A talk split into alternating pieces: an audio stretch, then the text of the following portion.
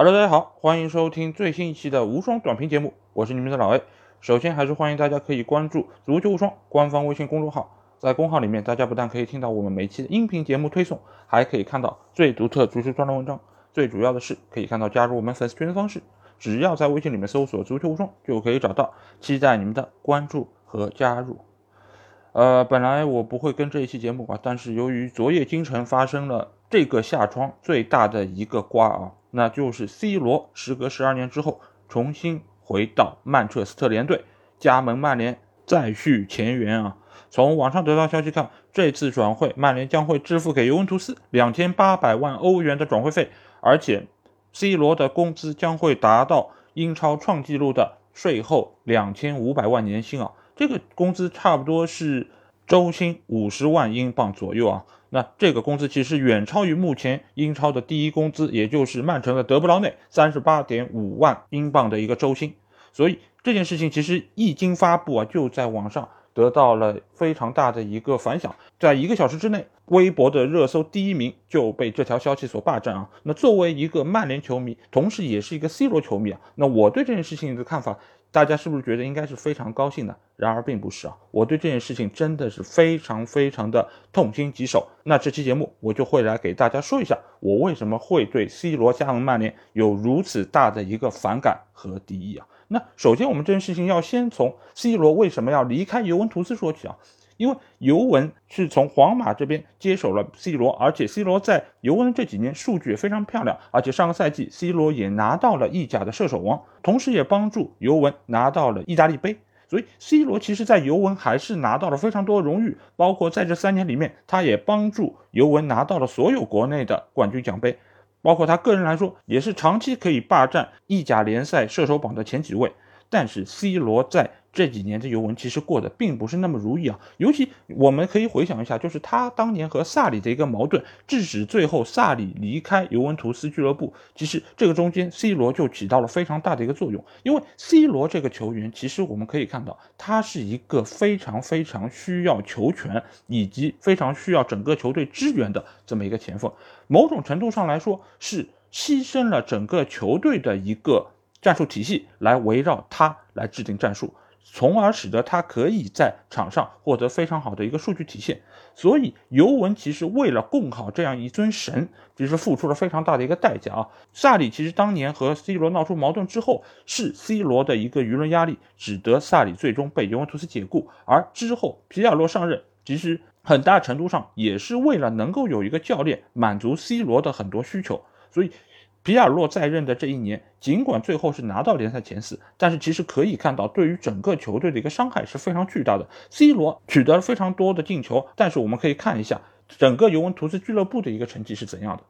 整个尤文图斯俱乐部其他球员的一个发挥是怎样的，而 C 罗不在场上的一个表现。又是怎样的？非常多的尤文球迷一定会赞同我这样的一个观点，就是 C 罗不在场上，其实整个球队可能是更好的。而且我们也可以看一下整个球队，夸德拉多也好，小基耶萨也好，甚至于被挤到了替补席上的莫拉塔，在上场之后的整个表现，都可以印证我这个说法，就是现在的罗其实已经不是那一个可以靠一己之力完成最后一击的一个球员，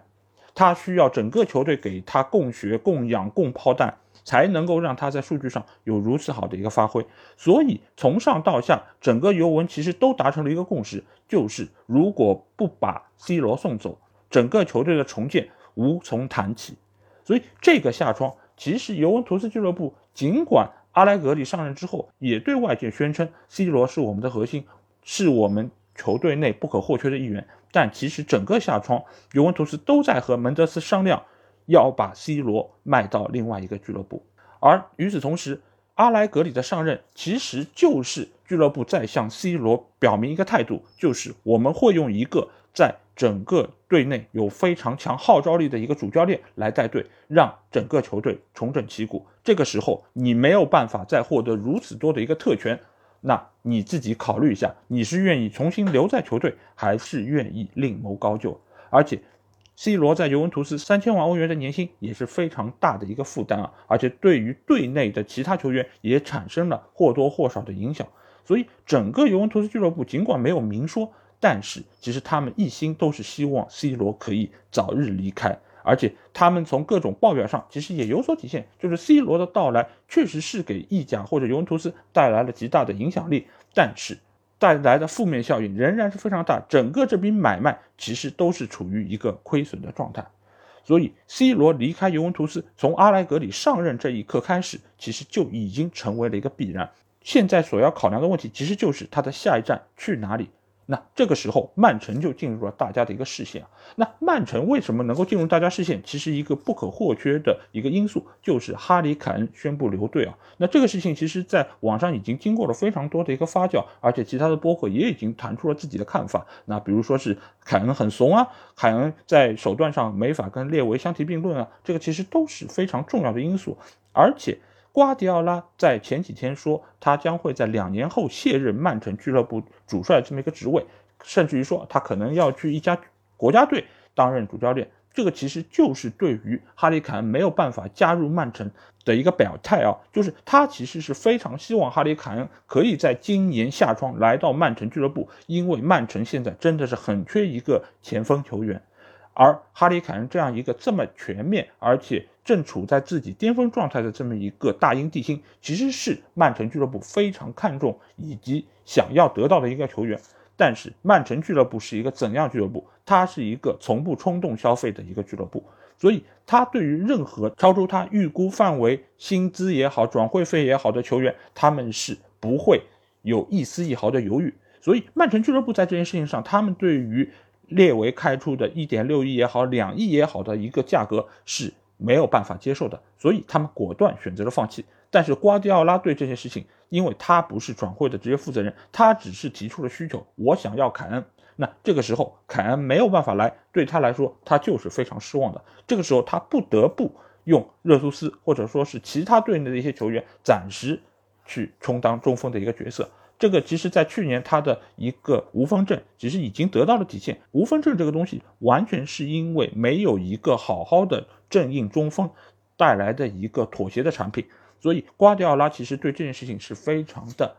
愤怒，甚至说是很有些失望的。而这个时候，C 罗和曼城俱乐部正好一拍即合，就被。媒体联系在了一起，而曼城俱乐部确实是私下跟门德斯还有尤文图斯俱乐部是有过接洽的，但是双方的分歧非常巨大，因为曼城是想要零转会费签下 C 罗，而且给 C 罗的工资差不多是一千到一千五百万的年薪，这个和现在曼联给的年薪其实是差距非常巨大的，也和 C 罗在尤文图斯的一个薪水是有很大的区别。所以这个时候双方的谈判就陷入了非常大的一个僵局，而甚至有一度是停滞的。而 C 罗这个时候其实对于整个尤文图斯的态度已经非常坚决，就是我想要离开这家俱乐部。当然，原本他其实和门德斯的打算是可以耗完最后一年，拿完最后的三千万年薪的。但是鉴于明年有世界杯，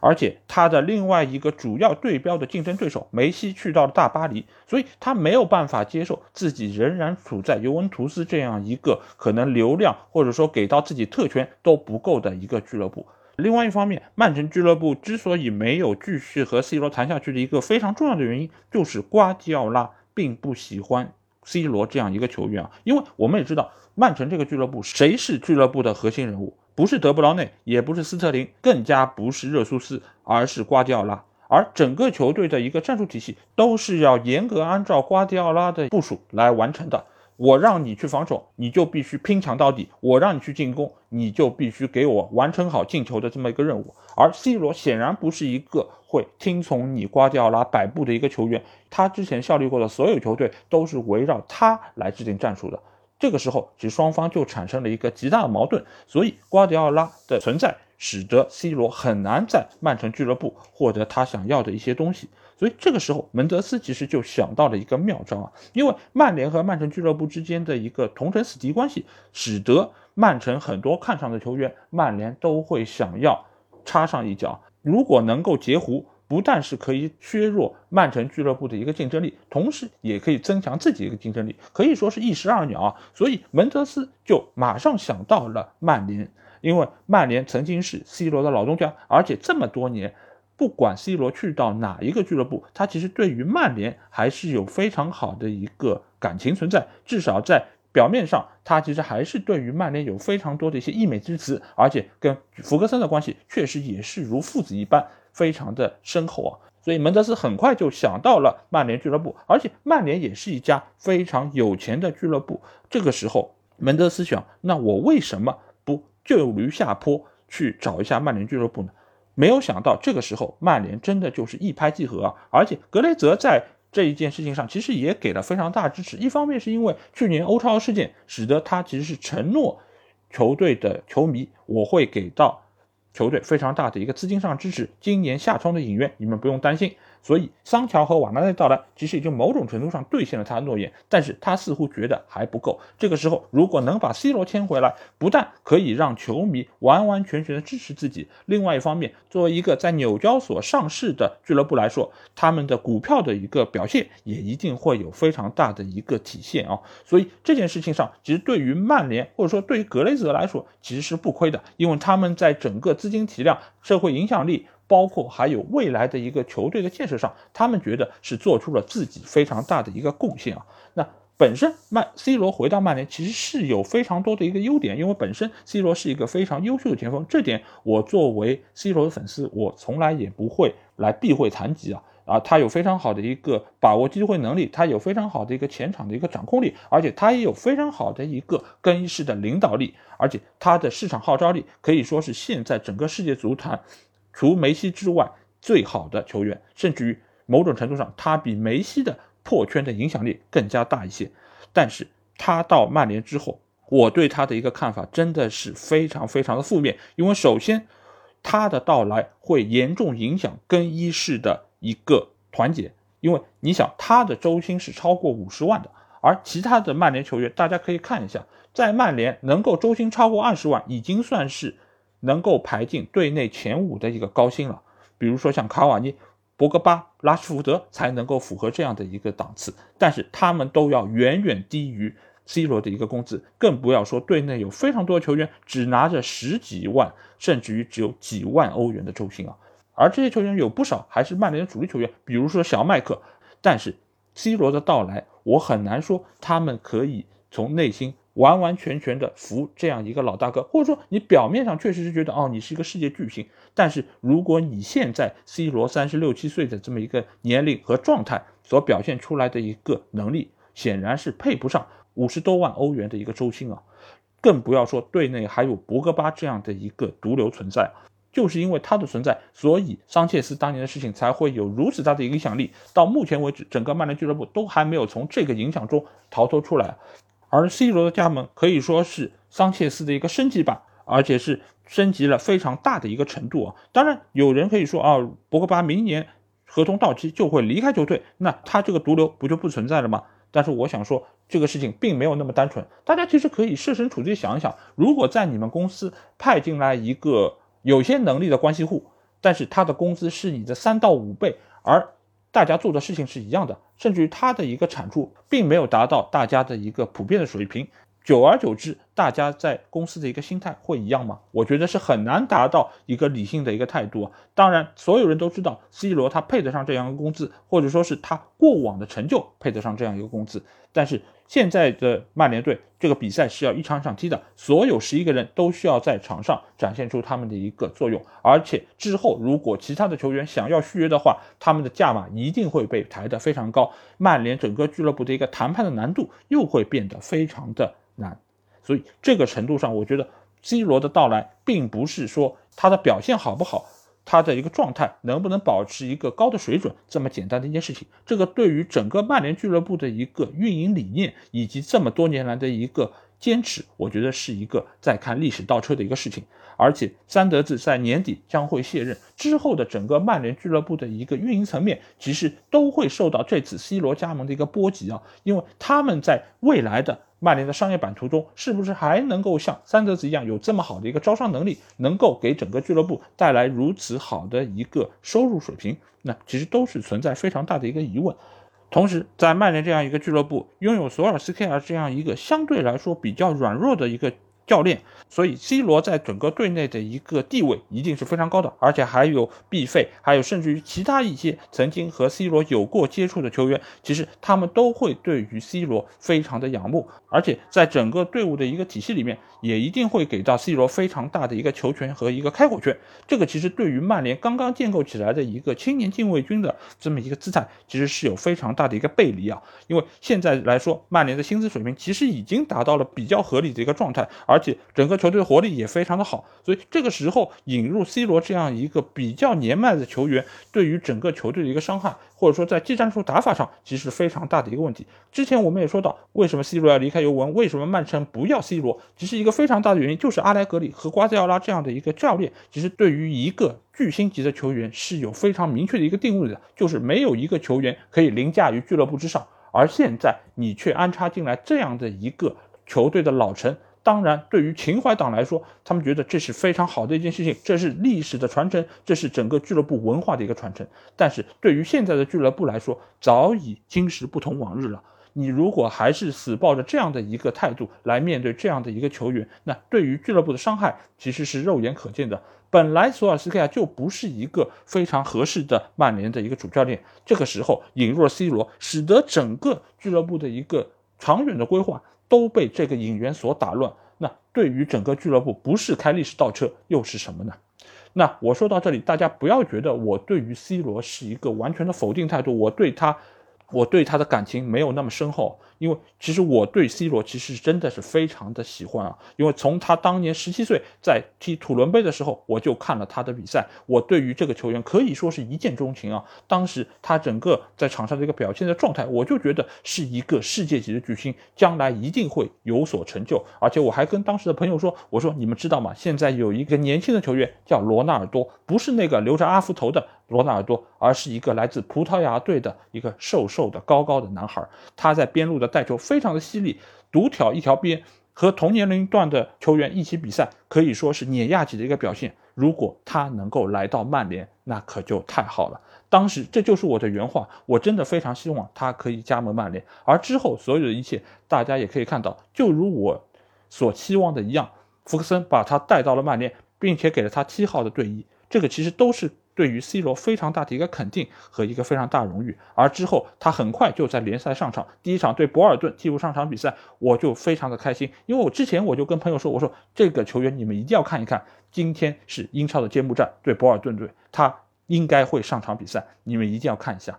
而之后他的整个表现，我觉得。都是让我非常的开心啊！每个礼拜其实看曼联比赛，一个非常重要的原因就是看 C 罗在场上的表演，他那种非常华而不实的一些技术动作，其实都是我每个礼拜的一个快乐的源泉。而且之后他帮助曼联摧枯拉朽般的获得了非常多比赛胜利，我觉得都是对于我个人一个看球的体验上是非常好的一件事情。而且之后的他变得越来越强壮，他也能够以各种各样的方式取得进球，这个对于年轻时候的我来说都是非常。幸福的一件事情，所以我一直对于 C 罗是非常肯定，而且之后即便他转会去到了皇马，去到了尤文，我对于他的评价和对于他的感情其实从来都没有变过，而且一如既往，他对于曼联俱乐部也是深爱的，这点我从来也没有怀疑过，因为他之前代表皇马来老特拉福德打欧冠，进了曼联队的球，他也并不会肆意的庆祝，而且他赛后也会给到曼联俱乐部非常得体的一些回应，而且每一次他遇到福格森也会非常的开心和他。尽情拥抱啊！那所以不管怎么讲，我对于 C 罗的感情其实从来都没有变过，只是我出于对俱乐部未来的一个考量，我觉得 C 罗这样一个球员真的是不太适合回到曼联俱乐部。如果 C 罗可以去到其他的俱乐部，甚至于他可以去到曼城，其实我都不会这么的难以接受啊！因为其实，在之前传出和曼城绯闻的时候，其实我也在。各个群里和大家聊的时候，我都表达出一个态度，就是我对于他去到曼城，我并不会觉得特别的难过。当然，这个可能是我一个 C 罗粉丝的一个态度。但另外一方面，我也觉得他一如既往，其实对曼联是有感情的。不管他加盟哪一个球队，其实也都是出于他自身的一个考量。我并不觉得这个是对于曼联的一个背叛。更何况他之前给曼联付出了那么多，带来那么多荣誉和奖杯。甚至他的一个金球奖是在曼联时候获得的，尽管是去皇马拿的，但是这一切的一切，我觉得我都非常的感恩啊。但是其他的一些群友对我的这个看法其实是非常的不能理解啊，因为他们觉得去加盟死敌本身就是一种背叛，而且甚至于网上不是还有一个球迷把之前 C 罗的一个球衣给烧掉了嘛？那现在事情出现了反转，他加盟曼联之后，很多球迷开玩笑说：“哦，你是不是把这个录像倒放一下，这个整个事情就好了？”但是如果所有的事情都像录像倒放这么容易，那真的就是好了。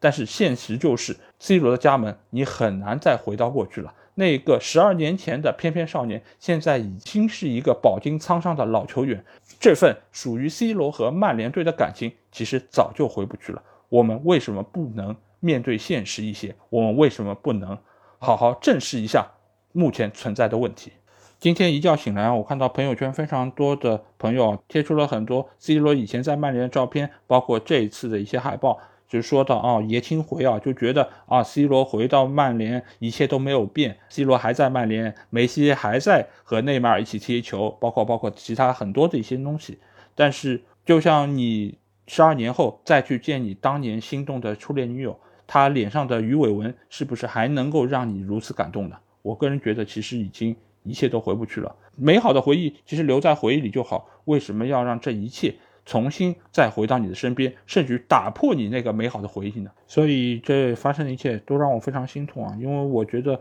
这相当于是整个曼联重建的过程又会往后推非常多年啊。尽管 C 罗只和曼联签了两年的合约，但是我觉得这个所带来波及的影响力将会延续五年甚至于更长时间。在未来的很长一段时间，曼联都有可能不能收获任何的奖杯，这个其实都是曼联球迷所非常不愿意看到的。尽管有人说啊，你为什么要这么看衰 C 罗？为什么你要不承认他现在的能力？我并没有不承认他的能力，我觉得他是一个还可以的前锋。目前就他的竞技状态来说，他仍然可以在一个赛季里面进十几个球。但是我并不认为他是曼联正确的一个选择。当然，你可以从资本上考量，他是非常好的一个选择。也有非常多的人会买 C 罗的曼联球衣，包括我在内。但是资本并不能解决所有问题，尤其是曼联这样一个老牌的、急需证明自己的俱乐部。我们可以看一下曼城在这么多年做的事情，我们可以看一下切尔西这么多年做的一些事情，他们都是在正确的轨道上做着正确的事情。尽管他们拿到奖杯或多或少，而且他们也经历了属于自己的一些沉沦，但是他们的整个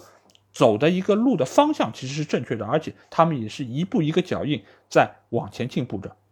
所以现在整个的曼联队本来我觉得是在往一个好的方向在迈进，尽管速度是有些慢，但是最起码它的方向是对的。但是 C 罗的到来，我觉得是整个扭转这个局面，所以我对这件事情真的是非常非常的不看好以及痛心。当然，这期节目发出之后，我觉得很多球迷，甚至于很多曼联球迷都会来喷我，对我的这些看法表现不以为然，甚至于会觉得你是有些杞人忧天。但是我觉得。把我真实想法说出来，才是我做这个节目的一个初衷，而并不是为了讨好球迷。